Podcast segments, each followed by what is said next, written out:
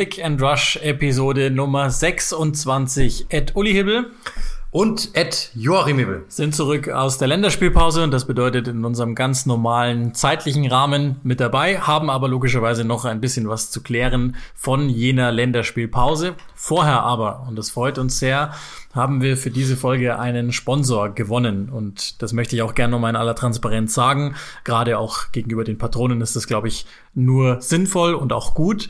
Wir würden niemals einfach nur eine Werbung reinnehmen, die uns Geld einbringt, von der wir aber nicht überzeugt sind oder vielleicht sogar im Gegenteil, äh, von der wir bewusst unüberzeugt sind. Uns hat Christoph Beutenmüller, ein Hörer auch, hallo Christoph, äh, angeschrieben und hat uns vorgeschlagen, dass wir sein Buch mit reinnehmen. Das wollen wir sehr, sehr gerne tun. Das ist also hier eine Produktplatzierung, dass wir das auch gesagt haben. Christoph hat geschrieben das Buch 111 Gründe, die Premier League zu lieben. Ihr kennt sicherlich diese Serie 111 Gründe, irgendetwas zu lieben. Und da sind dann immer wahnsinnig viele Seiten, auch Dinge, auf die man jetzt nicht direkt denken würde, mit drin. Und so hat er das gemacht ähm, über die Premier League. Also er selber ist quasi einer von uns, einer von euch, äh, hat sich in diese Liga zu Recht verliebt und er hat es aufgeschrieben, warum das so ist. Das hat er gemacht bei seinem eigenen Verlag Pretty Good Books. Ihr könnt auch nachgucken, was ihr da sonst noch so ähm, euch zugute führen könnt. Auf prettygoodbooks.de könnt ihr Christophs Werke äh, gucken er hat das, und das ist auch ganz cool, ähm, in Eigenregie quasi an uns herangetragen. Also da steckt jetzt kein monsterfetter Verlag dahinter oder so irgendwas, sondern er selber äh, möchte sozusagen mit euch in Interaktion treten. Und ähm, ich glaube, das ist eine coole Sache. Und darüber hinaus, und das, das ist das Allerbeste, hier, ja, das darfst ja, ja. du jetzt machen. Das Beste kommt, äh, weil wir haben was davon, klar, aber ihr habt auch was davon, weil es werden drei Bücher unter euch verlost. Das heißt, wir kriegen drei Bücher zu, äh, zur Verfügung gestellt und ähm, wie machen wir es denn? Die ersten drei, die schreiben oder die, wie, wie wir es dann machen, wissen wir noch nicht genau. Aber es werden auf jeden Fall drei Bücher verlost. Ähm, das heißt, es gibt drei Gewinner logischerweise. Äh, mir würden mit Sicherheit eine Menge Gründe einfallen, die Premier League zu liegen. 111 glaube ich nicht. Äh, so auf die, auf die, aus dem Stegreif heraus. Und deswegen vielleicht äh, für uns auch was gut. Vielleicht behalte ich mir einfach eins. Also was wir auf jeden Fall machen, ist, wir werden äh, nochmal auch den Hinweis und, und dann habt ihr auch mal eine Idee, wie das Buch aussieht. Wir werden das natürlich noch posten auf unseren äh, Kanälen, also Instagram und Twitter at click n Rush, da findet ihr uns jeweils. Und wer jetzt irgendwie sagt, ja gut, aber da bin ich nicht und hätte trotzdem gerne ein Buch, dann schreibt uns halt einfach eine E-Mail, click and rush at gmail.com und ähm, Vielleicht könnt ihr uns ja wenigstens einen Grund nennen, warum ihr das Buch 111 Gründe, die Premier League zu lieben, haben solltet. Also nochmal, ähm, Christoph, deswegen fanden wir das auch cool und wollten das machen, hat uns ähm, einfach angefragt, ob, ob wir das nicht gerne umverteilen wollten. Das passt in dem Sinne zu uns und, und auch zu euch, glaube ich. Und ähm, es mag vielleicht jetzt, wenn das Wetter wieder schlechter ist, auch ein gute, guter Zeitvertreib sein oder wenn die Werte wieder schlechter werden, guter Zeitvertreib sein, passt zu uns und äh, da helfen wir jemandem, der im Sinne von, von unserem Anliegen auch handelt, nämlich einfach diese Liga oder generell Fußball England voranzubringen. In diesem Sinne haben wir das gerne gemacht. Und ihr kriegt drei Bücher. Drei Bücher. Nicht schlecht. Ich will auch eins. So, und damit ähm, lass uns, lass uns äh, zu den, den Dingen gehen, die wir aus der Länderspielpause mitzunehmen haben. Eine Sache, das habt ihr sicherlich mitbekommen, die nachgeholte U21-Europameisterschaft zumindest die Vorrunde hat stattgefunden jetzt in dieser Länderspielpause, damit im Sommer die Terminknappheit nicht so sehr da ist. Über Sinn und Unsinn will ich mich an der Stelle gar nicht unterhalten. Unser Thema soll jetzt auch nicht so sehr sein, wer das Ding am Ende gewinnt oder wie die Chancen der Deutschen sind, die ich ehrlich gesagt nicht einmal gesehen habe, ähm, sondern unser Thema ist natürlich die, die englische U21-Nationalmannschaft und die sind als Gruppenletzter ausgeschieden, obwohl sie, wir haben ja auch äh, den Kader gepostet, sagen wir mal, einen sehr ordentlichen Kader dahin geschickt haben, Klammer auf, mit einigen Spielern, die natürlich auch schon bei der ersten Mannschaft waren und hätten spielberechtigt sein können, Klammer zu, aber trotzdem natürlich ein Kader, von dem man sich mehr erwartet hat. Und ich glaube schon, dass man sagen kann, auch wenn das Turnier am Ende knapp war, wirklich in allerletzter Minute durch einen Gegentreffer gegen Kroatien entschieden worden ist, nämlich eben nicht das Weiterkommen, sondern der Status des Gruppenletzten, hat man trotzdem enttäuscht glaube ich, auf, auf ganzer Linie. Und äh, insbesondere das zweite Gruppenspiel war, war für mich echt eine Offenbarung gegen, ja, starke Portugiesen. Und äh, Spoiler, ich glaube auch, dass die eine große Möglichkeit, das sieht so eingespielt aus. das ist ja, liegt ja auch in der Natur der Sache, dass da halt ganz viele bei den B-Mannschaften von Porto und, und Benfica sich schon kennen und miteinander spielen, aber der ist einfach eine gute Mannschaft. Ich denke, dass die, dass die eine große Chance haben, das Ding zu gewinnen. Aber auch Gruppenspiel 1 gegen die Schweiz. Ich, ich sag, ich sag das je, oder hab, hab das auch getwittert. Das so ähnlich ging es mir damals auch in der U21 EM, als Kane äh, unter Southgate kurz bevor der dann Nationaltrainer geworden ist, gespielt hat, es ist so krass unstrukturiert und so taktisch einfallslos, dass aller einfachste Dinge passieren. Ähm, und das muss man auch Eddie Bothroyd so jetzt dahinlegen. Das hilft ja alles nichts. Der ist jetzt auch schon seit über vier Jahren, also seit Southgate äh, weggegangen ist, jetzt im Amt und ähm, immer wieder erstaunlich und ich weiß nicht so ganz genau, woran es liegt, dass die so, so richtig schlecht abschneiden bei diesen Turnieren.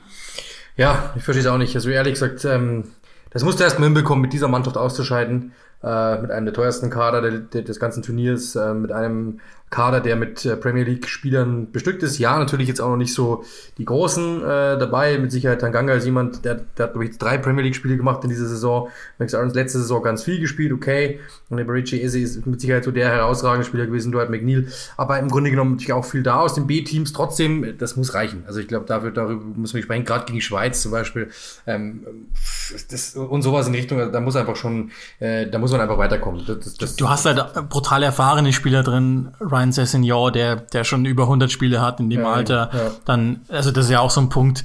McNeil, Essay haben nicht gespielt im, im zweiten Spiel, die hat er dann plötzlich reingebracht. Das ist auch, finde ich auch immer so ein Zeichen, ja. wenn sich so viele Dinge während eines Turniers verändern, dass der Trainer nicht so richtig einen Plan hatte, worum es geht. Und ähm, gerade so im, im zentralen Mittelfeld hat man auch mal den, zum Teil den Schwachsinn gesehen, der, der da passiert, dass da einfach irgendwie gar kein Laufweg abgestimmt, also überhaupt gar kein Automatismus.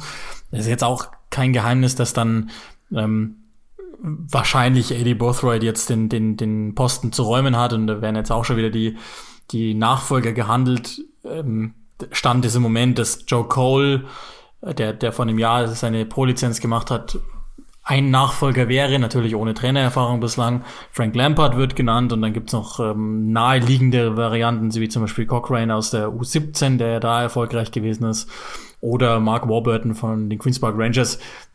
Aber natürlich, deswegen müssen wir es auch noch mal kurz besprechen. Wäre das etwas, was du dir für Lampards Rückkehr vorstellen könntest zum Trainer? Nie und also, nimmer. Also nie und nimmer. Das kann ich mir nicht vorstellen. Für ihn wäre das ein riesengroßer Rückschritt. Für ihn ist, für ihn ist alles ein Rückschritt äh, weil wo, wo willst du hin? Aber ähm, vielleicht ist es clever, dann irgendwann mal äh, sowas wie zu übernehmen wie Everton oder sowas, ja, wo du Ruhe hast, wo du vielleicht trotzdem ein bisschen Geld bekommst oder so. Ähm, ich glaube, dass das eher ist, wenn du in die U21 zurück. Ich kann mir nicht vorstellen, dass er sagt, das mache ich. Ich kann mir das ehrlich gesagt nicht vorstellen, weil er hat mit Sicherheit andere Vorstellungen, als irgendwo in der zweiten Reihe zu stehen. Das kann ich mir nicht vorstellen. Der, der Punkt ist halt der, in, in England ist, ist glaube ich, dieser U-Apparat ganz lange überhaupt nicht relevant gewesen bis jetzt dann Southgate den, den Job übernommen hat, ist ja auch hoch selten passiert, dass, dass also klar Graham Heller, aber ansonsten, bis mal jemand hochgezogen worden ist und nichtsdestotrotz seit dieser U20-Weltmeisterschaft, wo es ja dann mal geklappt hat mit einem, ich sage jetzt mal, weit schwächer besetzten Kader, ähm, glaube ich, dass da ein Umdenken stattgefunden hat. Und äh, ich halte es nicht für ausgeschlossen. Ich würde auch ehrlicherweise denken, dass das ein Job ist, in dem sich Lampard zeigen kann. Und ich meine, ich glaube, er wird es aber nicht machen. Also kann sein, dass, dass, dass das Richtige das, wäre, ja, aber er wird es nicht machen. Ja, das, das kann schon sein. Und ich meine, je nachdem, wann du jetzt den Job annimmst, mag das natürlich auch so sein, dass du ähm, vielleicht in zweieinhalb Monaten eine freie Stelle zu besetzen hast, indem du aufrückst. Weil, also es gibt schon auch eine Welt, in der ich mir vorstellen kann, dass Southgate ähm, ab dem August nicht mehr Trainer der englischen Nationalmannschaft ist. Nämlich dann, wenn er bei der EM in der Gruppe zum Beispiel scheitern sollte und Dürfte eigentlich nicht passieren, aber wir alle wissen, sowas ist immer möglich. Absolut. Gareth Southgate, Legende. Also, keine Ahnung, ich, ich würde denken, dass Cochrane einfach aufrutscht. Das wäre die, die typischste aller Besetzungsweisen, auch was, den, was die Historie des Verbands jetzt betrifft. Und, und das wäre vielleicht auch gar nicht so schlecht, weil die Chance hat er sicherlich verdient. Ich kann mir schwer vorstellen, dass jemand aus dem operativen Geschäft in Anführungszeichen zurückgeht. Obwohl ich fände es gar nicht so schlecht, wenn, wenn Lampard das tun würde. Aber nochmal, glaube ich auch nicht dran. Ähm, lass uns genau auf Gary Southgate blicken. Das letzte Pflichtspiel vor der Europameisterschaft hat stattgefunden. Die werden nochmal spielen gegen, muss mal kurz nachschauen, ich glaube Österreich und gegen Rumänien. So ist es, haben sie noch Tests. Dann wird Ende Mai der Kader nominiert und jetzt mal unabhängig von verletzten Situationen wollen wir mal genau diesen versuchen mit euch zu bestücken. Ähm, einiges, glaube ich, ist relativ klar und andere Dinge müssen wir dann wiederum klären. Ähm, Stand jetzt was wir gerne hätten, zum einen natürlich, und zum anderen, und das ist ja auch, glaube ich, nur logisch, was aber ähm, Southgate tun wird. Und vielleicht können wir euch ja auch schon eine kleine äh, Startelf skizzieren, so wie es im Moment aussieht. Ich glaube, da sind ja auch die, die Dinge, die, die passieren werden, sind ja irgendwie relativ klar. Fangen wir einfach mal chronologisch vielleicht im Tor an. Ähm, ich meine, die, ich glaube, das, das habe ich auch während des Länderspiels jetzt gesagt. Das letzte habe ich ja damals äh, kommentiert, damals, letzte Woche, damals Mittwoch, ähm, gegen Polen kommentiert. Äh, Pope hat, hat die ersten sechs Länderspiele ohne Gegentor absolviert und trotzdem hat er sich bei einem zu Null hat oder auch gegen Polen jetzt wieder gezeigt, warum er, glaube ich, nicht als Nummer eins spielen wird, nämlich weil ihm das Fußballerische fehlt, das Southgate auch braucht in dieser Truppe. Trotzdem wird er gesetzt seinem Kader und jetzt ist noch die Frage, kannst du dir vorstellen, dass, dass Henderson Pickford noch überholt? Ich glaube, über die drei, die da sind, müssen wir nicht streiten. Nee, also das ist vorbei, glaube ich. Also ähm, ich glaube, das Pick, du hast es gesagt, das ist echt ähm, kurioserweise war es Jermaine Beckford, der das letztens so richtig eingeschätzt hat. Pope wäre der beste Torhüter, aber es reicht fußballerisch hinten und vorne nicht und das gefällt auch ähm, Gareth Southgate nicht. Und deswegen glaube ich, dass, dass der raus ist. Ähm, klare Nummer zwei ist. Dean Henderson hat für mich zu wenig gespielt, ähm, als dass du es vertreten könntest, John, äh, John Pickford da rauszunehmen. Und man muss echt sagen, in der Nationalmannschaft, äh, er, er hat Pickford hatte ja schon seine Böcke, aber in der Nationalmannschaft waren sie deutlich weniger als im, als im, als im Vereinsfußball. Ähm, deswegen glaube ich, dass Pickford die Nummer eins sein wird. Er hat sich zu wenig geleistet, um rauszufliegen, in Anführungszeichen.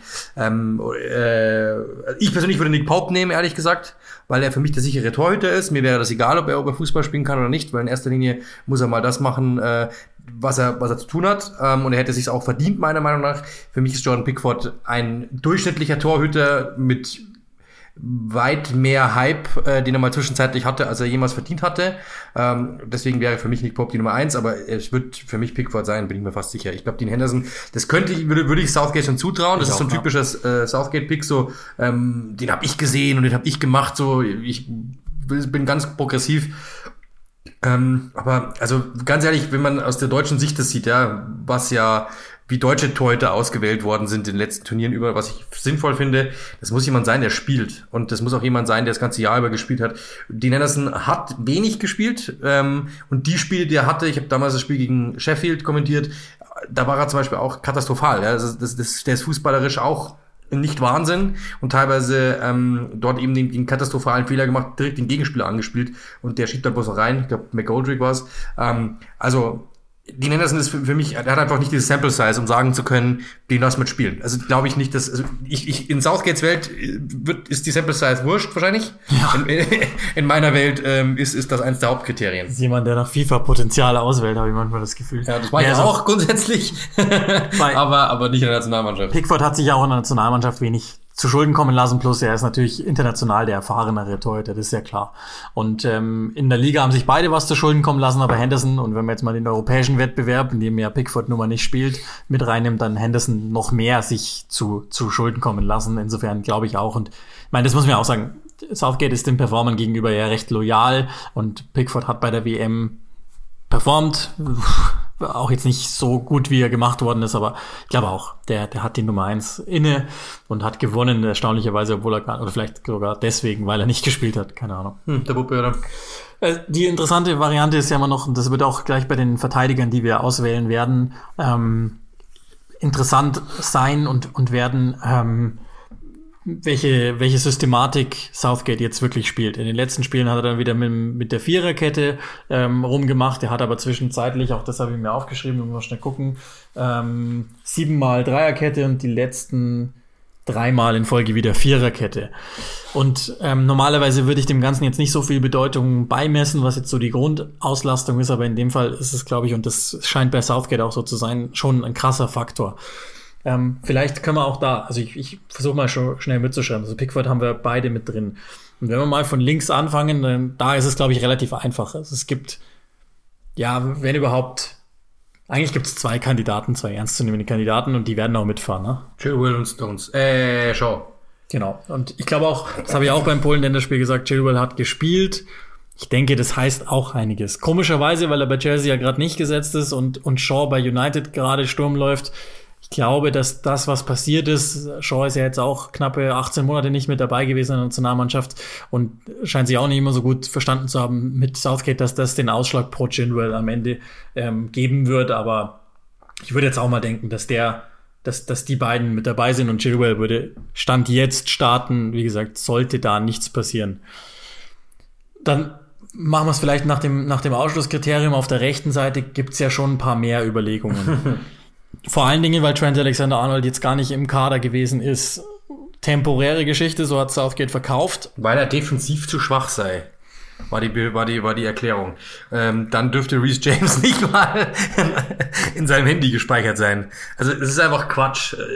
Das ist Gareth, äh, Gareth Southgate, mein TH, muss ich aufpassen. Ähm, on Fleek, genauso ist er. Ich kann es nicht verstehen. John Alexander Arnold ist, ist für mich gesetzt. Ähm, ich finde, dass dahinter ist es echt schwierig, weil äh, Kyle Walker ähm, ist, ist ein Typ, der Höhen und Schwächen hatte. Ich finde, der ist in dieser Saison, ähm, der, der ist ähm, Höhen und Tiefen übrigens nie. ich liebe es, deutsche Sprichwörter zueinander zu bringen. Das ist das Beste, was man machen kann. Ähm, das, ist, das ist jemand, der wirklich ähm, auch mal raus war zwischenzeitlich. Äh, ja, weil, auch weil, weil Cancelo sehr stark war und trotzdem, äh, er war mal raus. Ähm, Juan Bissaka hat durchgespielt, hat, ist defensiv jemand, der sehr, sehr gut ist, den du da stellen kannst, der aber offensiv halt einfach kaum was bringt, wird besser, aber trotzdem kaum was bringt. Den müsste man mit reinrechnen und Reese James eben, den hat er auch letztens mitgenommen ähm, und den scheint er auch sehr zu mögen, was man so hört. Der hat sicherlich eine Menge Potenzial und ist natürlich auch der athletischste wahrscheinlich von den Vieren, ähm, aber trotzdem ist er halt einfach ähm, defensiv teilweise zu wild und auch zu ungestüm und äh, meistens ja nicht mal dabei, wenn es um die Defensive geht. Ähm, ich, ich, wahrscheinlich wären es wirklich für mich, ich kann es nicht sagen, wahrscheinlich wären es Walker und Trent Alexander Arnold, ich weiß es nicht genau. Also Walker ist gesetzt für ja, mich. Der, der, ist, der ist ja. auch gesetzt in der ja. Mannschaft, weil in der Option Fünferkette rechts innen ebenfalls gesetzt und ähm, ich sehe es schon auch wie du grundsätzlich, aber das ist im Moment, das liegt sicher auch am System von Guardiola der beste Walker, den wir kennen.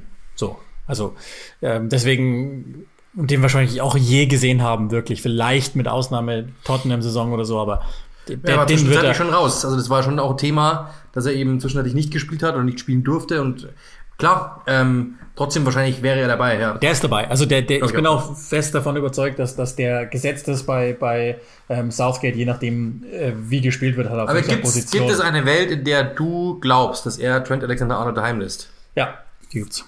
Ähm, ich glaube, dass, dass... Was würdest du da mit ihm machen? Ähm, Nichts, das gleiche wie immer, ihn, ihn bepflegeln von außen. Nee, also der Punkt ist, ich glaube, dass äh, Alexander Arnold gerade auf dem Prüfstand steht, im wahrsten Sinne.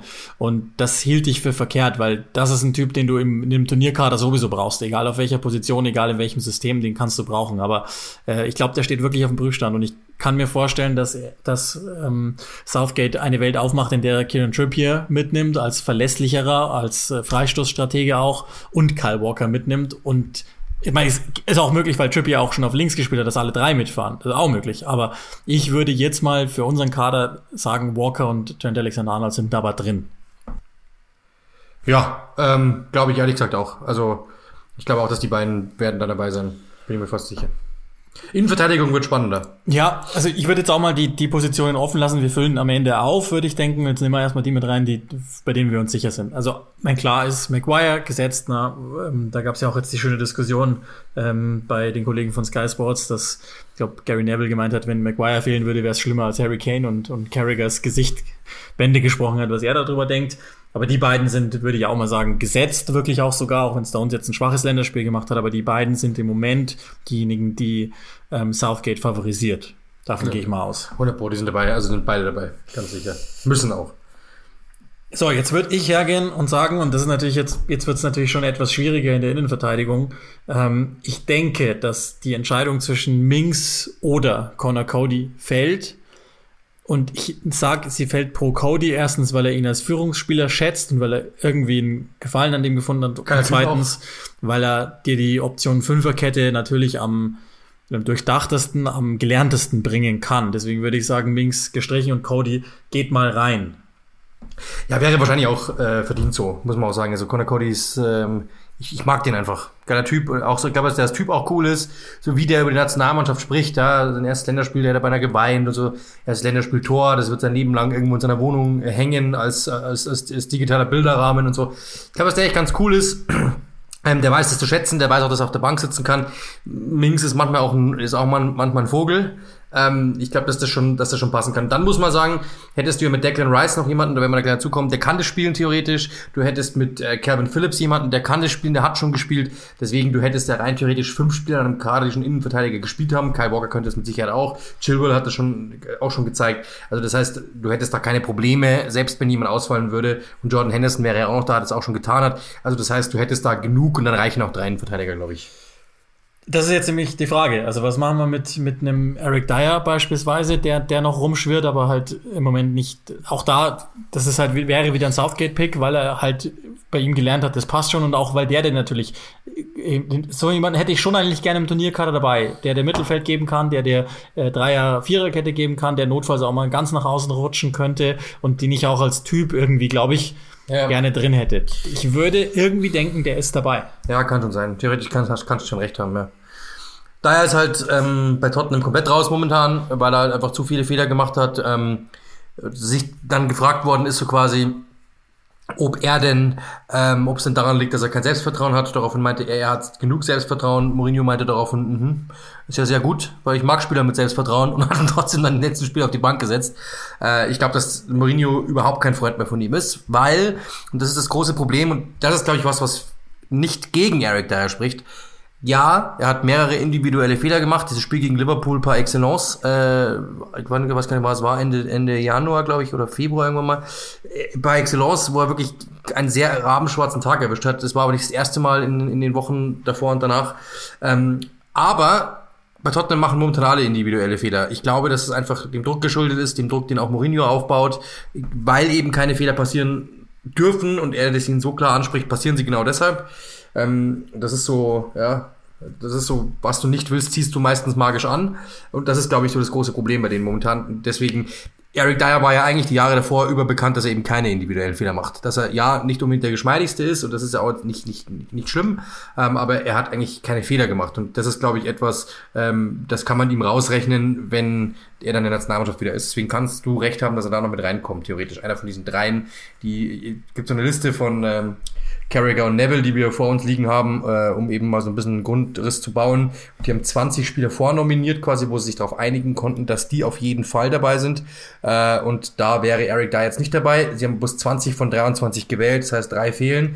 Das heißt, diesem, wenn wir diesem Kader zustimmen sollten, dann könnte man noch drei dazu nehmen. Ähm, und da wäre daher mit Sicherheit eine, eine, Möglichkeit. Kann auch sein, dass ich irre und, und Minx mitgeht und, Kann und sein, daher ja. daheim bleibt. Ich glaube, das, das ist auch tatsächlich noch, Welt, nicht, ja. noch nicht viel entschieden. Gibt eine Welt, gibt ähm, beides. Wir sind jetzt gerade bei, bei elf Spielern, gehen jetzt ins Mittelfeld vor. Ich glaube, auch da ähm, im zentralen Mittelfeld, das sind jetzt recht offensichtliche Picks, weil die jetzt auch viel gespielt haben.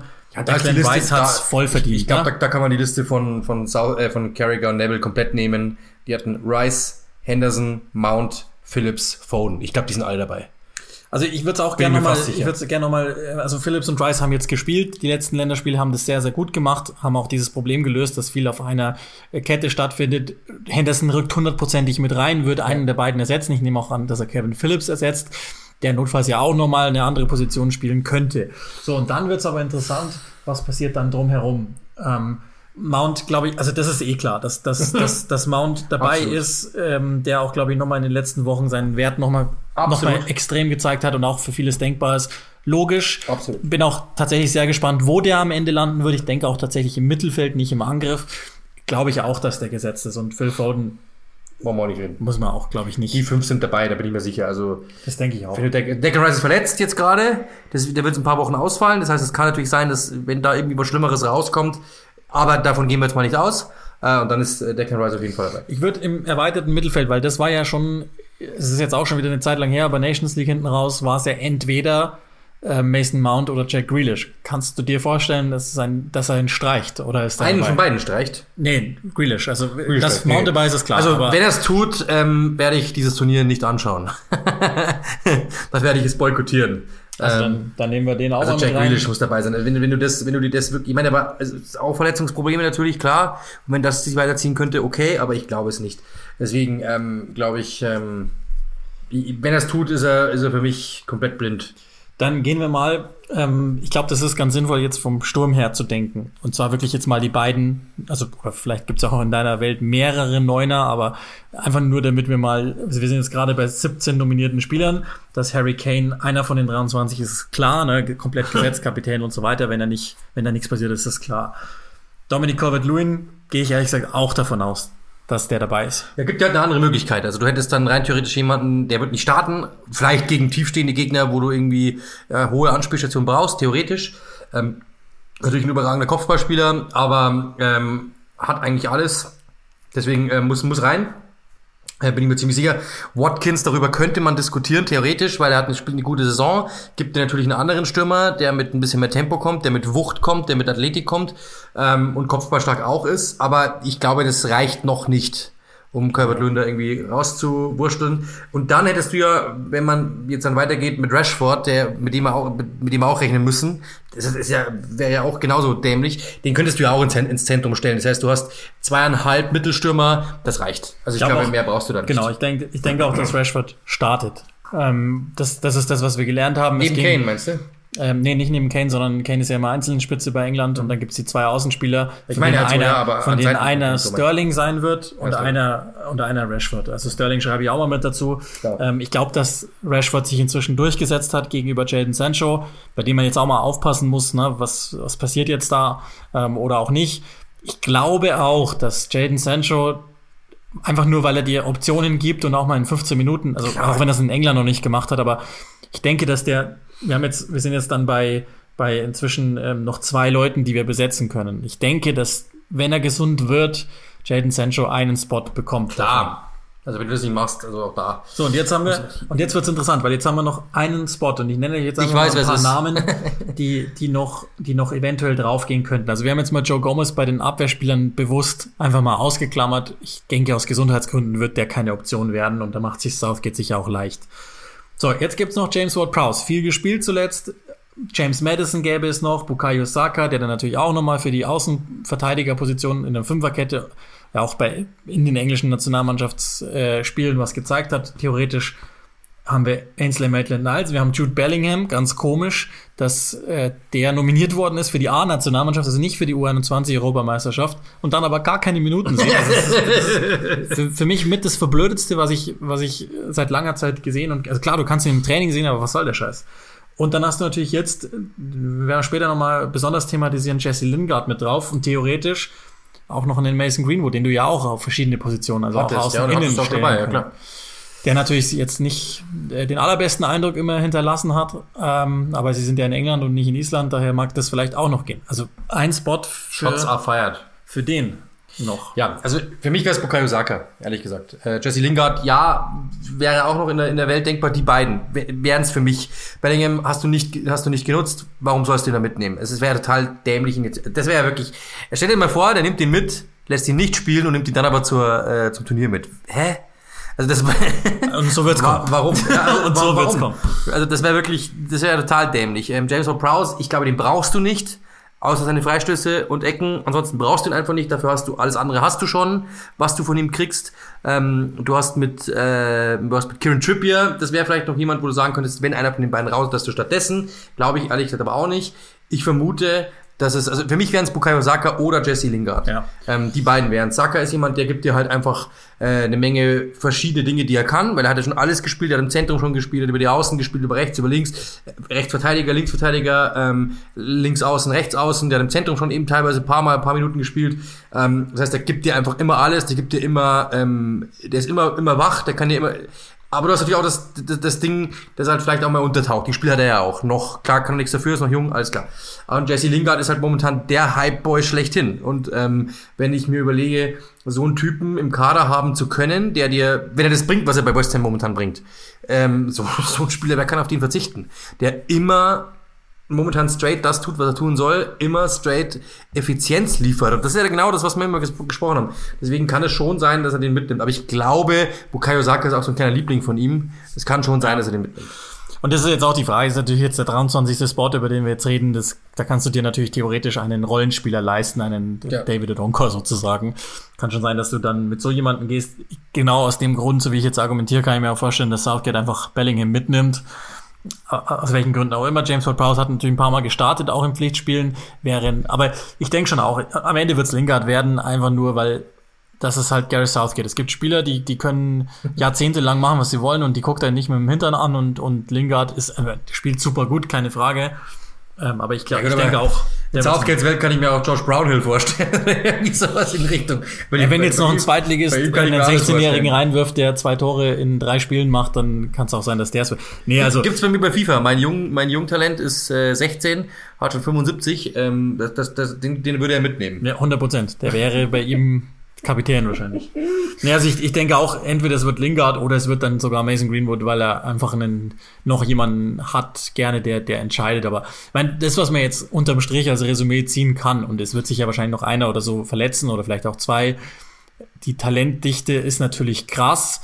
Allerdings, wenn ich dich jetzt frage, in der Spitze, ganz aktuell, wer ist wirklich absolut herausstechende Weltklasse, dann wirst du wahrscheinlich auf ein bis zwei Spieler kommen. Jein, aber wenn ich dich das frage, war es Deutschland bei der Weltmeisterschaft 2014 so? Ja, doch, schon mehr. Also da hattest du, da hattest du Boateng, die Müller, Dichte, da hattest du glaube ich, die Dichte ist in, dieser, ist in, diesem Kader mehr gegeben als damals bei diesem WM-Kader Deutschland. Das schon, das schon. Und das also ist die, einfach, du hast, du könnte, könnte jeder spielen und keiner würde fragen, wieso eigentlich. Ja. Und das ist das, das ist das, das ist das, was diese Mannschaft auszeichnet. Da sind keine Ausfälle dabei. Wir, wir werden natürlich nochmal eine, eine Vorschau dann auch machen zur Europameisterschaft aus englischer Sicht. Äh, ich glaube trotzdem immer noch nicht dran, dass, dass, nee, dass die wirklich zum absoluten, zum, zum absoluten Favoritenkreis zählen. Andererseits, mich hat jetzt auch gar kein Team überzeugt. Werden, da bin ich mir sicher. Genau, ist wie auch in der U21 ist auch okay so, weil, weil natürlich aber das Talentlevel ist hoch, aber und mich haben natürlich, also guck dir mal Frankreich an, das war auch nichts in, in den letzten Spielen. Wollte ich gerade sagen, wer ist, denn, ähm, wer ist denn auf diesem Level so? Deutschland nicht, kann, Spanien, genau. ja okay, doch Spanien am ersten noch, aber auch ja. jetzt nicht hundertprozentig, was ich mir, also ich habe jetzt auch nicht alle Qualifikationsspiele gesuchtet oder so, aber was mir die Kollegen auch so zum Teil am Gang erzählt haben. Ich finde, ähm, dass die alle nicht, nicht gerade, nee. es gibt nicht diese eine Mannschaft, deswegen finde ich es sehr spannend, deswegen kann der England schon, wenn über, das ist die Frage immer, was ja früher mal geheißen hat, so quasi, die sind, die Premier League wird so hochgehangen, es geht nur um die Premier League. Die Premier League ist das Wichtigste. Die Rivalitäten in der Premier League sind das Wichtigste. Das Meisterrennen ist das Wichtigste. Diese Big Six Clubs untereinander bekämpfen sich. Das ist sehr, sehr wichtig dann kommen die zur Nationalmannschaft und müssen plötzlich Freunde sein. Die Frage ist, ob die das hinbekommen. Und das ist die, die das glaube ich, hat sich schon verändert durch diese Instagram-Welt und so, sind die alle ein bisschen mehr zusammengerückt. Die merken alle, wir sind eigentlich dieselben Typen. Ähm, und, und, und Southgate ist damit sicher jemand, der auch, glaube ich, das Feeling, glaube ich, kann dir schon ganz gut liefern. So, hey, wir sind ganz, wir sind hier eine lustige Truppe. Deswegen, ich würde es nicht ausschließen, dass diese Mannschaft was, was leisten kann. Ähm, sagen wir mal so, leicht zu bespielen sind sie mit Sicherheit nicht, weil du kriegst mit sich, du, also Schwächen hat diese Mannschaft jetzt nicht mehr wirklich. Das muss man schon sagen. Ja, ähm, aber ich meine, sie haben, sie haben jetzt mittlerweile Fußballer drin, was ja immer geheißen hat. Technisch sind die, kannst du die meinen. Das kannst du jetzt nicht mehr. Die sind alle, die sind alle das ist keine Schwäche mehr. Ähm, dann kannst du sagen, okay, vielleicht ist der Torwart jetzt nicht unbedingt die Stärke, vielleicht ist die Innenverteidigung jetzt nicht unbedingt die Stärke. Du wirst aber auch Tage finden, da werden die dir genau die Spiele gewinnen. Also ich finde, diese Mannschaft ist, ist, ist sehr gut austariert. Ich finde es also, einen guten Kader. Ja, guter Kader. Es gibt eine Schwäche, das wie vor Trainer, dem ich gar nichts zutraue. Aber ja, okay. Ähm, vielleicht, vielleicht wird er auch Europameister und dann ähm, werde ich mich auch nicht entschuldigen, weil dann kann er auch nichts dafür. Also Aber also ich würde mein Junggicht mitnehmen und dann würden wir Europameister werden, da bin ich mir ganz sicher. Lass uns, ähm, hoffentlich werdet ihr den Podcast noch hören, bevor es stattfindet. Ansonsten habt ihr vielleicht zwei Spiele verpasst. Äh, aufs Champions League Viertelfinale blicken mit dreifach englischer Beteiligung. Liverpool und Real Madrid treffen aufeinander, Manchester City und Borussia Dortmund und ähm, dann haben wir noch Porto gegen den FC Chelsea, das andere Viertelfinale. Das klingt jetzt erstmal nach wenigstens mindestens zwei machbaren Aufgaben. Ähm, ich will jetzt gar nicht on Detail durchgehen, damit sind wir, da sind wir auch schon viel zu weit fortgeschritten in dem Podcast, aber zumindest müssen wir mal ähm, Möglichkeiten des Weiterkommens klären. Kannst du dir vorstellen, dass bei Dortmund gegen City was Krasses passiert? Ja, was Krasses äh, gegen Dortmund, ja. ich kann mir vorstellen, dass City die auseinander nimmt, ja. Das kann ich mir vorstellen. Aber ich kann auch sein, dass es, ich, ich tippe so, das, das wird, das werden zwei so 2 zu 0 Siege, 3 zu 1 Siege, irgend sowas. Ja, also ich, das, das wird, ich glaube auch, das wird ziemlich sicher gut gehen. Ich meine, Dortmund, das haben wir auch gegen Sevilla gelernt, die können mal ein Spiel hinzaubern, die, die können wirklich, glaube ich, dynamisiert abgehen. Falls es euch im Übrigen interessiert, ich war bei Auf Ohren, den, dem Podcast von schwarzgelb.de, zu Gast mit der Vorschau. Da ging es eine knappe Stunde um, um City und, und das Matchup. Grundsätzlich ähm, falls ihr da etwas tiefer eintauchen wollt, dann könnt ihr das gerne tun, weil ähm, da, da habe ich das nochmal erklärt. Spoiler ist nein. Also City wird's wird's schaffen, außer es passiert irgendwas völlig völlig Verrücktes. Ähm, das ist Nummer eins. Dann Nummer zwei. Das ist ja auch etwas, mit dem jeder rechnet. Allerdings hat Porto halt auch schon was anderes getan in dieser Champions League Juve rausgehauen, aber Chelsea jetzt nach diesem Samstagsspiel, auf das wir hoffentlich dann auch zeitlich noch blicken können, gibt's da etwas oder ja, traust du Porto nochmal zu oder traust du Chelsea zu, dass es versauen? Ich glaube, aus der Perspektive muss man es ja vielleicht sehen. Ja, also wenn Chelsea das wieder hinbekommt, was sie eigentlich zuletzt hinbekommen haben, diese, äh, diese, diese Dominanz, dann hat Porto keine Chance. Weil die, vor allem auch die Balance mit Dominanz vorne, das, dann, dann glaube ich, ähm, haben die keine Chance. Wenn sie natürlich wieder Fehler, Fehler machen oder irgendwelche individuellen Fehler machen, dann kann es passieren, aber das ist ja klar, immer so. Ja, das, das glaube ich eigentlich auch. Und, und also, also vor Spiel, diesem Spiel gegen West Brom hätte keiner gesagt, nee. Boah, und vielleicht ist das sogar jetzt zum richtigen Zeitpunkt es, auch. Ne? Also jetzt heißt es plötzlich, sie haben Chancen, aber das war mit einer ja. gelb-roten Karte versehen. Also insofern nein. Nee, ich glaube ich glaube auch, dass, dass das vielleicht Favorit. zum komplett richtigen Zeitpunkt jetzt für Chelsea kommt, nochmal alles zu straffen, auch gegen den Gegner wie Porto, der schon auf eine sachliche Art und Weise auftritt in, in den ganzen, also das ist jetzt keine brutal flashy Mannschaft mit wahnsinnig vielen ähm, absoluten Genies auf dem Platz. Da sind einige talentierte Spieler drin, schon klar, keine Frage. Aber ähm, ja, äh, nee, glaube ich nicht. Also ich denke, dass, dass Chelsea, das mag vielleicht ein Gewürge werden, weil, weil Porto unangenehm ist als Gegner, aber ich denke, dass es am Ende eine, eine klare Sache wird. Bei Liverpool gegen Real Madrid, da, da habe ich so viele Fragezeichen wie in gar keinem anderen Spiel. Auf beiden Seiten. Ähm, ich werde, werde im Rückspiel werde ich mir das auch äh, angucken ähm, als euer Kommentator. Keine Ahnung. Also bei Real ist es so, die, die haben natürlich in der Saison gezeigt, in ganz großen Spielen und wenn es drauf ankommt, dann sind sie da. Das wäre dann aber eine Aufgabe fürs Rückspiel. Liverpool jetzt gegen Arsenal am Wochenende ausgeruht, also ausgeruhter als in den letzten vier, fünf, sechs Monaten wahrscheinlich. Aber auch gegen den Arsenal, das halt immer einlädt für solche Dinge. Ähm, keine Ahnung. Bei, bei Real steht noch zwischendrin so eingesandwiched der Klassiker an gegen Barcelona. Keine Ahnung. Ich, ich, da, da kann, also es gibt eine Welt, in der ich mir vorstellen kann, dass Liverpool völlig verrückt wieder ins Finale geht. Es gibt aber auch eine, in der, in der ich sehe, dass Real einfach äh, typisch routiniert die einfach rauskickt. Fertig. Ja, wie gesagt, da bin ich auch da habe ich bei beiden Mannschaften, ich finde, das ist das Krasse, das was was was, was ich habe mit dem mit dem Kollegen ähm, aus England telefoniert vor vor dem Spiel äh, Chelsea gegen West Brom, weil ich ja Chelsea kommentiert habe. Der meinte, ähm, das Losglück war noch nie so auf der Seite von Chelsea, weil Porto musst du besiegen, wenn du Champions League Sieger werden möchtest. Und danach triffst du auf den Sieger von Real Madrid gegen Liverpool, die beide momentan Probleme haben. Und das ist das, der hat einen Punkt. Es ist natürlich klingt hart, weil es sind Liverpool und es sind ähm, es ist Liverpool und es ist Real Madrid. Aber diese beiden Mannschaften sind momentan in der Spitze einfach nicht da, wo sie mal waren. Deswegen würde ich es nicht ausschließen. Ja, das also, recht hat. Ja, ja, also ich, so Chelsea jetzt in der Form aus dem Achtelfinale gegen Atletico, die natürlich auch ihre Probleme hatten, ähm, sind für mich einer der aussichtsreichsten Kandidaten. Ich meine, uns allen ist klar, dass sie haben dass momentan das, was man für ein Turnier braucht. Sie sind, genau. sie sind defensiv nicht zu knacken. Jetzt haben sie fünf Gegentore am Wochenende kassiert, aber sie sind, gegen, äh, sie sind schwer zu knacken und sie finden vorne irgendwie einen Grund, irgendwas reinzumogeln. Deswegen kann das schon sein, theoretisch. Uns allen ist klar, da wollte ich gerade hin, dass es über Bayern und über City läuft. Klar, ähm, aber Chelsea halte ich für den drittaussichtsreichsten Kandidaten. Und klar, Real musst du auf der Stufe dann immer auf, auf ähm, der Rechnung haben, aber da wird voran fehlen. Die haben generell Abwehrprobleme, haben einen dünnen Kader. Irgendwie die ganze Saison einfach nicht überzeugend. Ich glaube, dass die auch mit Zidane ein paar größere Probleme haben, als uns allen irgendwie klar ist. Keine Ahnung. Also, ich, ich, sag mal so, wenn ich wetten müsste, würde ich nicht gegen Liverpool tippen gerade. Vielleicht gerade in dieser Situation, in der wir nicht mit ihnen rechnen, aber Kann auch sein, dass ich mich natürlich komplett irre. ja, mit ziemlicher Sicherheit das engste aller Champions League Viertelfinals. Ich glaube, so weit kann man schon gehen, weil Paris gegen Bayern halte ich für den Moment auch deutlicher und haben ja schon Koryphäen in Talkshows erklärt, dass Paris keine Klasse-Mannschaft ist. wird das schon stimmen. Absolute, ähm, absolut clever. Mit ziemlicher Sicherheit mit ungefähr 20 gescouteten Spielen im Hintergrund. Schwachsinn. Ähm, lass uns eine Rubrik einführen, die, glaube ich, ganz gut ist zu dem Zeitpunkt der Saison, an dem wir stehen, nämlich der 30. Spieltag in der Premier League ist absolviert. Wir versuchen, und das werden wir an zwei, drei Stellen bewusst aufbrechen, einen Satz pro Spiel hinzubekommen ähm, yes, sir. und den 30. Spieltag somit zu vermessen. Dann machen wir auch da chronologisch los. Dritter, vierter, der gibt es sowas wie ein K-Samstag, glaube ich, nennen wir uns offiziell. Chelsea gegen West Brom ein 2 zu 5, obwohl es zunächst gar nicht danach aussah. Ja, das habe ich ja, hab ich, hatte, hatte ich ja die große Ehre, habe mich sehr gefreut auf Chelsea, weil die mir momentan sehr viel Freude machen. Ja, aber das Ding ist halt auch, die, die ersten, ich weiß gar nicht, wie viele Minuten es waren, bis äh, haben sie ja eigentlich alles richtig gemacht, äh, haben Ballbesitz gehabt, haben die Bälle früh zurückerobert, was sie ja so auszeichnet momentan. Ähm, hatten die, die, die Sicherheit hinten, hatten die Sicherheit vorne und dann passiert, dann machst du es 1 zu 0 und ich, du denkst dir eigentlich, okay, jetzt, okay, das, was eigentlich die Frage war, knacken sie West Brom oder knacken sie nicht? Das hat, hat funktioniert.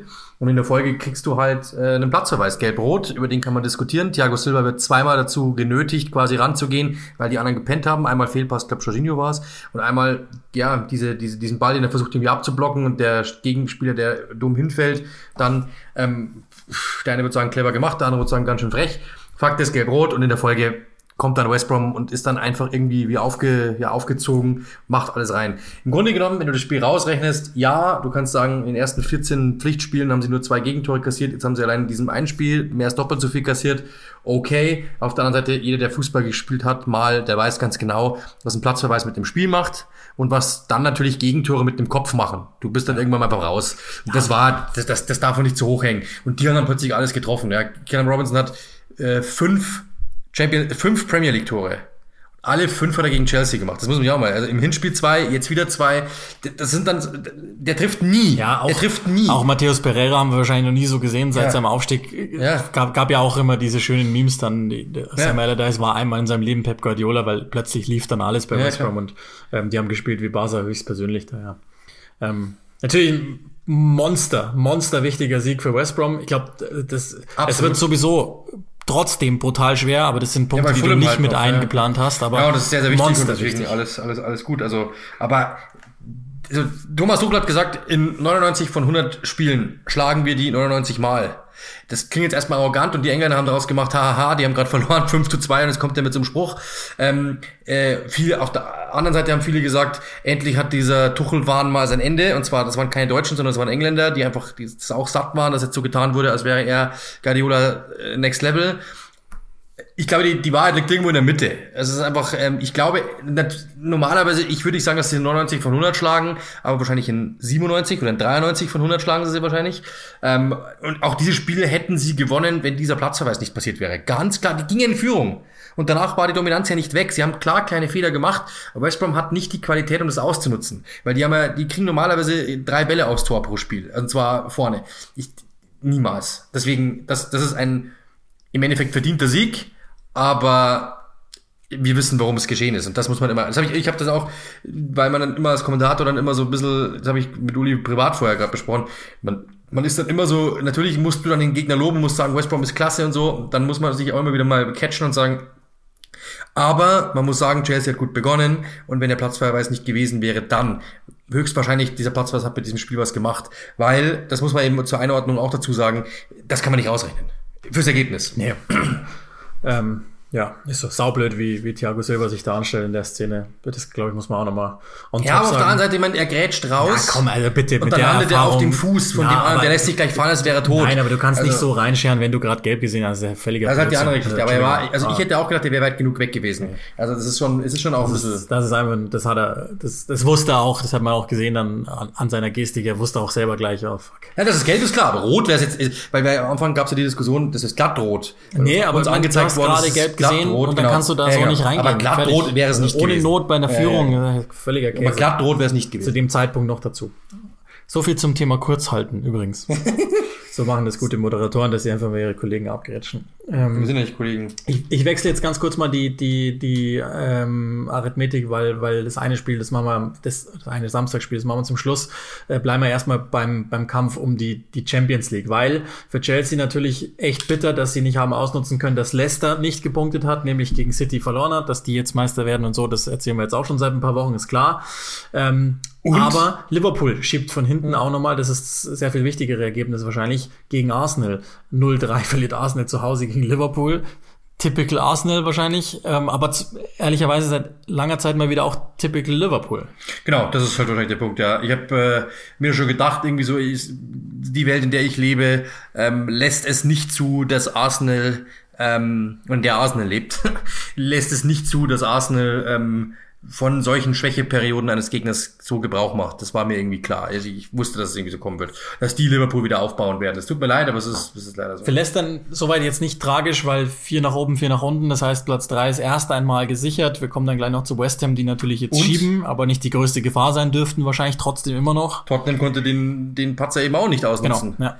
Äh, die konnten den Patzer auch nicht ausnutzen, spielen unentschieden gegen Newcastle, spät noch den Ausgleich kassiert. Ja, dann haben wir das auch gleich weg, dann nehmen wir den Sonntag mit 2-2 gegen Newcastle Wahnsinn. mal wieder. Auch wieder mein Spiel. Verschenkt, ne? Auch wieder mein Spiel, ja. Ähm, verrückt. Äh, gehen ja, äh, kassieren erstmal, drehen das Spiel durch zwei Harry Kane-Dinger. Ich habe das dann eh noch gesagt, das ist einfach. Ähm, Newcastle hat eine Menge Quantität aufs Feld gebracht, haben aber null Qualität vorne. Tottenham genau das Gegenteil, das was eigentlich Spiele entscheidet. Und dann kommt eben genau dieser Punkt, ähm, den wir ja auch schon mal gesagt haben. Das ist einfach, das war exemplarisch für Harry Kane. Alle sagen, der muss weg, weil er ist dieser Mannschaft entwachsen. Und genau das Gefühl hat man momentan. Er ist momentan wirklich der Einzige, der wirklich Welt, Welt, Welt, Welt, Weltklasse ist. Und der, die Mannschaft hat in ihr, hat beides in sich, mal Weltklasse und hat manchmal auch solche Spiele in sich, dass sie es nehmen lassen. Schade. Genau, das ist das eine Spiel. Dann ähm, machen wir noch den Samstag komplett. Das ist wirklich nur eine Randnotiz. Leeds gewinnt Yorkshire Derby 2-1 gegen Sheffield United. Die sind weg. Das ist, glaube ich, auch klar. Ähm, und Leeds hat jetzt auch punktetechnisch die, die magische 40er-Grenze überschritten. Das heißt, die werden dabei bleiben. Ich habe es ich hab's rausgerechnet. Ich glaube, das ist nämlich spannend. Vielleicht, wenn wir im Abstiegskampf kommen, was mir gerade einfällt. Ich glaube, in acht der letzten neun Jahre haben 37 Punkte gereicht, um ja, nicht abzusteigen. Genau, aber es ist ja trotzdem auch in der Premier League genau. so, ist auch wie in der Bundesliga so ähnlich, ja. dass man eigentlich bei 40 dann wirklich einen Haken dahinter setzen kann. Bei 37 reicht es eben hat, glaube ich, ja, genau. irgendwie zwei, dreimal in der, in der Geschichte dazu noch geführt, dass jemand abgestiegen ist. Damit haben wir das auch. Southampton gewinnt 3 zu 2 gegen Burnley. Hoppla. Aha. Ähm, sorry, leider der Sendung, den rufe ich später an. Ähm, nicht von dieser Sendung, sondern. Nicht von dieser Sendung, genau. da bin ich das, logischerweise. Das, das ist Bill Gates. Ähm, Southampton gewinnt 3-2 gegen Burnley. Ich glaube, für Southampton ist es wichtig, mal wieder den Trend gebrochen zu haben und jetzt in, in, diese wichtige Phase gehen. Die haben ja noch die Möglichkeit, den FA Cup zu gewinnen, ja, was ein fetter, fetter ähm, vor allem, du lagst, du lagst ja echt 0 zu 2 zurück ja, genau. Stunde also das ist und drehst dieses Spiel noch so. Ich habe das wirklich gesehen.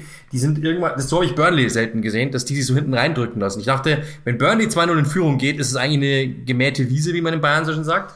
Weil dann lassen die nichts mehr zu, stellen sich hinten rein und lassen sich sonst wo. Äh, und, und das ist Wahnsinn. Bei also Burnley das, das ist es natürlich Respekt. Bei Burn, also wie gesagt, wichtige Phase jetzt für Southampton. Ich glaube, dass, dass die jetzt nochmal, wenn, wenn die ins Rollen kommen, dann auch nochmal richtig gefährlich werden. Die haben Leicester im Halbfinale FA Cup. Das, das ist möglich. Ab, absolut. Wembley ja. ist möglich. Also fürs Finale Wembley ist möglich. Und für Burnley sieben Punkte über, über Fulham. Es ist nur, also ich glaube nicht, dass da was passiert. Das ist, glaube ich, das Team, das ich am wenigsten damit reinrechnen ja. wollte. Ähm, ich glaube, bei den Wolves kann man auch schon einen Strich machen, das haben wir dann gleich auch nochmal. Krass eigentlich, ja. Aber ähm, sagen wir so, dreimal Punkten wäre schon noch gut.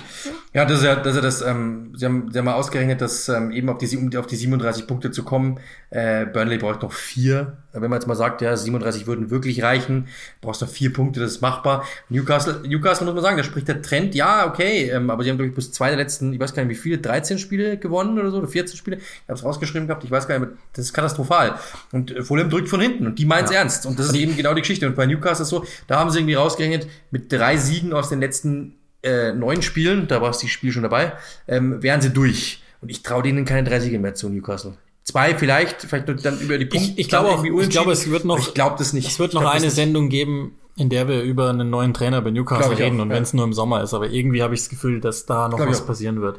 Die Fans sind sowieso ähm, lange durch, weil, und das ist ja der Punkt, ähm, das habe ich auch gesagt, äh, da, da, dass diese, also erstens mal, das fand ich eine ganz gute Einschätzung das Gefühl bei Newcastle ist eins von zehn wahrscheinlich. Die Leistungen sind zwei von zehn allerhöchstens und so dieses ganze, die Ergebnisse sind auch zwei von zehn momentan. Und dann kommt der Punkt dazu, dass es dann noch nicht einmal attraktiv ist, sondern es ist jedes Mal wieder dieses Gewürge, eine, eine Mannschaft, die von sich selbst sagt, wir sind ein Defensivteam, beziehungsweise Steve Bruce sagt das über seine Mannschaft, und die hinten jede Woche zwei bis drei Gegentore kassieren. Und, und wofür opferst du denn vorne deinen Angriff? Du hast da null Entlastung, weil du vorne, weil du viel zu defensiv stehst. Und wofür opferst du es? Für Gegentore. Es ist einfach von A bis Z Schwachsinn. Also ich verstehe es nicht. Und dann nicht mal attraktiv. Wenn du sagst, ich gehe hoch und kassiere dann, gehe ein hohes Risiko, weil ich gehe hoch raus und mache und tu und gehe früh drauf, weil und so, wie Southampton zum Beispiel, die wissen, dass sie auch mal eine Klatsche kriegen.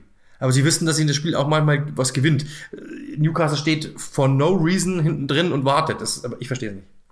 Ja, es ist also eins der, halt. der, der langweiligsten ja, Teams, die es gibt. Und es wäre aber nicht ja. so, weil der Club ist eigentlich geil. Ist ja eigentlich einer der größten Clubs in England. Tradition so, und so weiter. Der, der, der, der Rahmen, der drüber steht. Ich glaube, der ja. Club selber ist auch nicht mehr geil. Aber, ja, aber ja, der Rahmen. Also du, du hättest ja. so viel Potenzial, sagen wir mal so.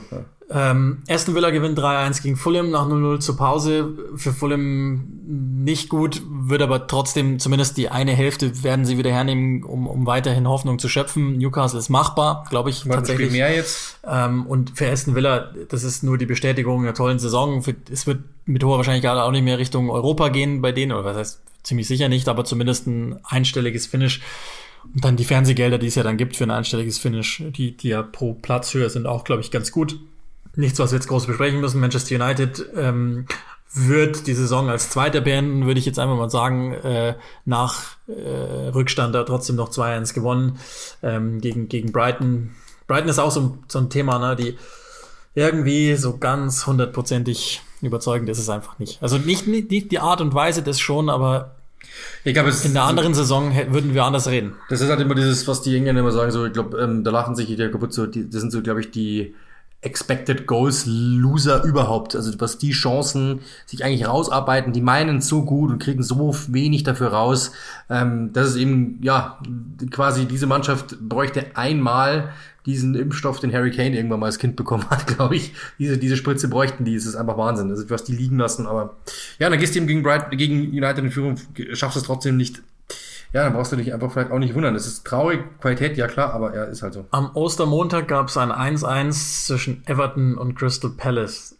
Um ehrlich zu sein, das Spiel, das man sich am wenigsten angucken musste vom ganzen Spieltag, das ist einfach auf seine Weise Niemandsland. Everton will europäisch. Das ist, das ist die Lahmen vor sich hin, das ist so ein wirklich vor sich hin chillen, was, was furchtbar ist und Gut, Crystal Palace eigentlich cool, dass die so gut wie gerettet sind. Ne? Also auch da, wenn wir die 37er Marke wieder hernehmen, sind sie eins drüber. Das war dann der Punkt, der sie auf jeden Fall hat sicher werden lassen. Die gehen in Richtung äh, Nachfolgebestimmungen. Paulo Fonseca, habt ihr sicherlich gelesen, Graham Potter scheint äh, möglicher Kandidat zu sein.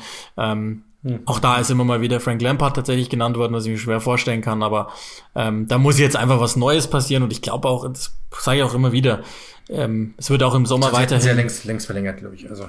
Ja, also das Hodgson jetzt aufhört, das ist, glaube ich, auch an der Zeit. Und der, also nochmal, das werden wir dann ja auch an gegebener Stelle machen. Fast 30 Jahre im Management und mit Crystal Palace nie Probleme gehabt, genau. eventuell abgestiegen zu sein, aber Everton tut mir mehr weh, wenn ich ehrlich bin, weil das ist, das ist einfach auch ja, vor allem, weil absolute Langeweile ist, der, mit einem besseren Kader. ja jedes Mal wieder sagt, vor jedem Spiel sagt er wieder, wir wollen europäisch spielen, bla bla. Warum? Weil er ganz genau weiß, dass die anderen wackeln. Tottenham ist wackelig ohne Ende, Liverpool ist wackelig ohne Ende, ähm, Chelsea war es lange Zeit. Ähm, dass West Ham wirklich stabil bleibt, damit kannst du nicht rechnen. Das heißt, du hättest ja eigentlich die Chance gehabt, da oben reinzubrechen und dann wackelst du selbst so. Und ich glaube, für einen Trainer, der so viel Ambition hat wie er, tut es einfach halt weh. Also das, das merkt man schon. Und vor allem, es waren ja wirklich Spiele, ich habe ja auch ein paar jetzt gemacht von Everton, die letzten, ich glaube, die letzten paar Spieltage waren es, glaube ich, zwei am Stück oder so. Ähm, da war ja auch was drin. Kurioserweise immer dann drauf, wenn es drauf ankommt, dann lärmten sie, so wie du gesagt hast, ja. Das ist das, das, ist das eine und, und die Wolves sind, glaube ich, inzwischen äh, zu einer Enttäuschung dieser Saison geworden, die auch einfach nur Kraft der mit Jimenez Zeit noch genügend Punkte geholt haben, um nicht wirklich in Gefahr zu gehen, aber verlieren zu Hause 2-3 gegen einen Champions League Aspiranten. Ich glaube, so müssen wir es inzwischen echt sagen. Wahnsinn. Äh, ich weiß immer noch nicht genau warum, aber West Ham steht immer noch über Chelsea oder steht wieder jetzt über Chelsea auf der 4 im Moment mit einem Punkt Vorsprung. Das ist schon krass. Also europäisch Da sieht's echt stark danach aus. Ist natürlich eng, aber es sieht stark danach aus. Ja, ist Wahnsinn. Also vor allem, natürlich profitieren sie davon, dass die anderen einfach momentan doof sind, das muss man auch sagen. Äh, aber trotzdem ist es, ja, wenn du da umstehst und das immer wieder tust und auch so in, in so einem Spiel das auch wieder tust und ähm, momentan einfach alles klickt, also ich glaube wahrscheinlich, wenn, da wären wir auch gleich noch, wenn Lingard von Anfang an dabei gewesen wäre und so und die Verletzungen, Respekt, also man muss es ihnen lassen. Ähm, sie machen es einfach wirklich gut. Das, die machen es einfach gut. Und die haben auch diese Effizienz eben. Äh, das sieht nicht immer gut aus, aber sie kommen, wenn sie in, in, in Spielen vors Tor kommen, dann sind die immer gefährlich. Und das ist halt das, es wirkt manchmal so, als würden sie sich wirklich nur für diese paar Minuten ausruhen und dann zuzuschlagen. Ja, die Effizienz ist wirklich erstaunlich. Ähm, vor allem genau das hat immer gefehlt sonst immer. Die, die Jahre zuvor war es eigentlich immer das große Problem. Dass, dass das, sie hatten keinen Stürmer, sie hatten keinen äh, richtig, richtigen, erfolgreichen Außen und so. Ja, aber jetzt Respekt. Wir haben, ähm, sind schon weit, weit fortgeschritten ähm, und können, können gar nicht mehr alles reinpacken, was wir machen wollten. Aber die Kategorie wollen wir eröffnen, weil Jesse Lingard, der schon angesprochene, natürlich geholfen hat, dass West Ham im Moment Londons bester Club ist.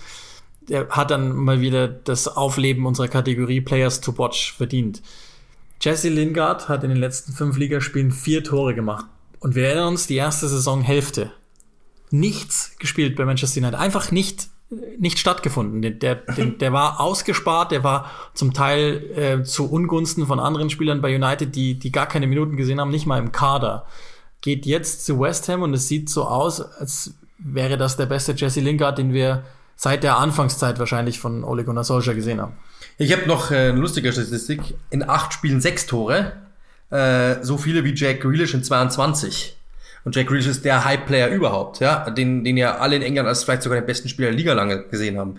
Da sieht man mal, wie der momentan drauf ist. Jesse Lingard ist, also ich muss auch sagen, ich war einer, ich, hab, ich war nicht mal Kritiker, sondern ich habe ihn eigentlich nur belächelt, wenn man ehrlich ist, ja. Ähm, weil man ihn bei Manchester United gesehen hat, der kam A nicht zu Rande, wenn, dann war es eine Katastrophe.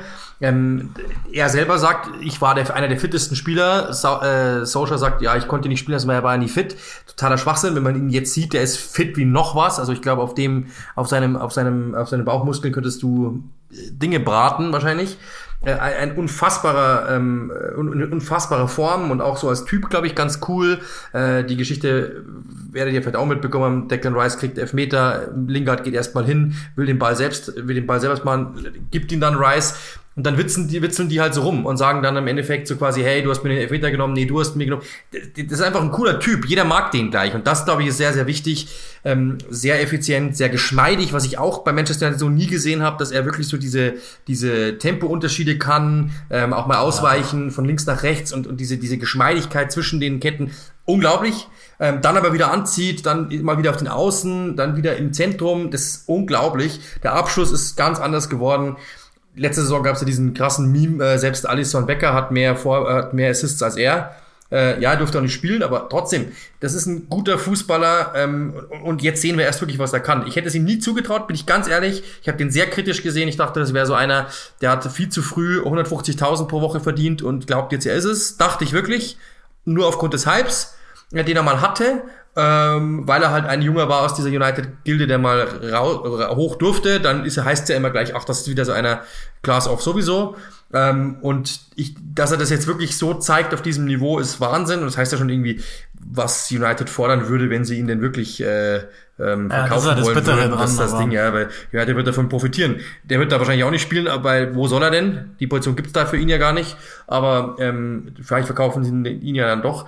Aber für West Ham ist halt traurig, dass er, dass er nicht gleich verkauft worden ist. Das ist, das ist jetzt, also die, sie hätten es eigentlich verdient, ganz ehrlich, dass er, dass er da bleiben darf. Weil dieser Rise ist, ist, ist David Moyes zu, äh, zu äh, irgendwo ein bisschen anzurechnen. Also ich, ich, da würde ich mich jetzt weigern zu sagen, das ist jetzt so ein krasser Aufstieg, weil dass der Fußball spielen kann und äh, auch wirklich auf einem sehr, sehr hohen Niveau, das glaube ich war schon klar. Also wenn man sich immer an die Mourinho-Zeiten zurückerinnert bei United, der war nie der größte Athlet, es gab ja dann auch immer die Diskussionen, eigene so Kleidermarke entworfen. Nee, aber ja, es, naja, na gut, das ist ja das eine, aber dass er nie besonders angriffsschnell war oder dass er auch nie so ein flashy Dribbler war oder auch noch nicht mal so der richtig Risikopassspieler und so und deswegen, ja auch ganz lange nicht als Assistgeber oder so aufgetaucht ist, oder generell mit Torbeteiligungen schon. Nur und das, das war immer mein Punkt. Und es gab ja auch die Geschichte, äh, dass, dass sich die United-Legenden über ihn so ein bisschen aufgeregt haben, dass er irgendwie eigene äh, Unterwäsche macht und, und hier noch ein Klamottenlabel und da noch und die Kappe ist wichtiger als alles andere. Da sieht man mal, wie antiquiert dieser Scheiß manchmal ist, weil und das ist schon was, was ich für mich beanspruche, immer gesehen zu haben und auch zum Teil ja auch on the record ähm, gesagt habe in den Spielen bei United. Das ist ein Spieler, der über ganz über ganz weite Teile über seine Intelligenz kommt. Der macht nicht, der, der kann dich selten überlaufen, überspielen, aber was er machen kann, ist, er kann abseits ähm, des Balles die, die Räume vom, von der Achterposition oder teilweise auch von der Sechserposition machen. Und ähm, da überspielt er schon zwei, drei Spieler, ist dann anspielbar und macht dann manchmal den Pass vor dem Pass oder reißt einfach eine Lücke, ist ja völlig wurscht. Und das sieht man, glaube ich, bei West Ham jetzt gerade auch nochmal und das passt ja auch rein ins Team. Der entscheidet einfach ziemlich klug. Mhm. Und das macht er gerade im Moment auf eine fast hundertprozentige Art und Weise. Ähm, und das ist, glaube ich, die größte Stärke, aber die musst du dir natürlich leisten können oder wollen. Ja, und in solcher äh, System ist das, war er, glaube ich, auch eine Art von Bauernopfer irgendwie. Und ähm, auch, ja. dann hat er, glaube ich, einfach nur verloren, weil er halt verloren hatte. So. Ja, also, also aktuell ist er dann eher auch immer auf den Flügeln unterwegs und da finde ich, sieht man eben äh, so diese, äh, ich hätte es ihm einfach nicht zugetraut. Das heißt jetzt aber nicht, dass ähm, es hätte eine Welt gegeben, in der ich mir, in der ähm, er da hingeht und äh, funktioniert nicht. Das hätte, das hätte auch schon, jetzt schon auch geben können. So ist es nicht. Also war kein Sure-Shot. Und das natürlich dann diese Entwicklung nimmt, gleich mal erst recht nicht. Trotzdem insgesamt, ähm, ich muss sagen, Hut ab, äh, eine Unkel, also wirklich unfassbar, unfassbar. Ja, ähm, ich habe ihn davor ähm, wirklich nicht so eingeschätzt, hätte das nicht gedacht. Er hat mich komplett überzeugt, ähm, bin ich ganz ehrlich. Ich habe den teilweise auch so ein bisschen abgeschrieben, weil es eben man ja, das, was ich, was ich von ihm gesehen habe, hat mich, hat mich damals nicht überzeugt. Ja, das ist natürlich Ansätze hat, klar, aber er hat einfach zu selten wirklich das auch umsetzen können. Und ich hätte, hatte ihn dann schon irgendwie so einkategorisiert als jemand, der ja einfach diese, diese, diese, diese, diesen letzten Schritt nicht mehr gehen wird. Der ist zu, weiß ich genau, satt mit dem und dem. Und das sieht man momentan nicht. Deswegen absolut Respekt. Ich bin total überzeugt. Äh, also kann man ja auch nicht anders sein. Die Zahlen sprechen ja komplett für ihn krasse, volle Folge 26, die wir für euch hatten. Vergesst bitte nicht patreon.com slash click and rush oder click and rush at gmail.com. Da könnt ihr ähm, entweder über PayPal oder dann als Patron, Patronin spenden, je nachdem wie ihr das haben wollt. Solltet ihr uns unterstützen wollen, gab ja auch in der Länderspielpause einen Supporters Only Podcast mit äh, unserem Spielchen. Ähm, wer spielt, wer geht auf die Bank und wer wird verkauft. Ähm, falls da Interesse besteht, können wir das dann natürlich auch im Nachhinein, das ist ja ein Evergreen, nochmal zuschicken.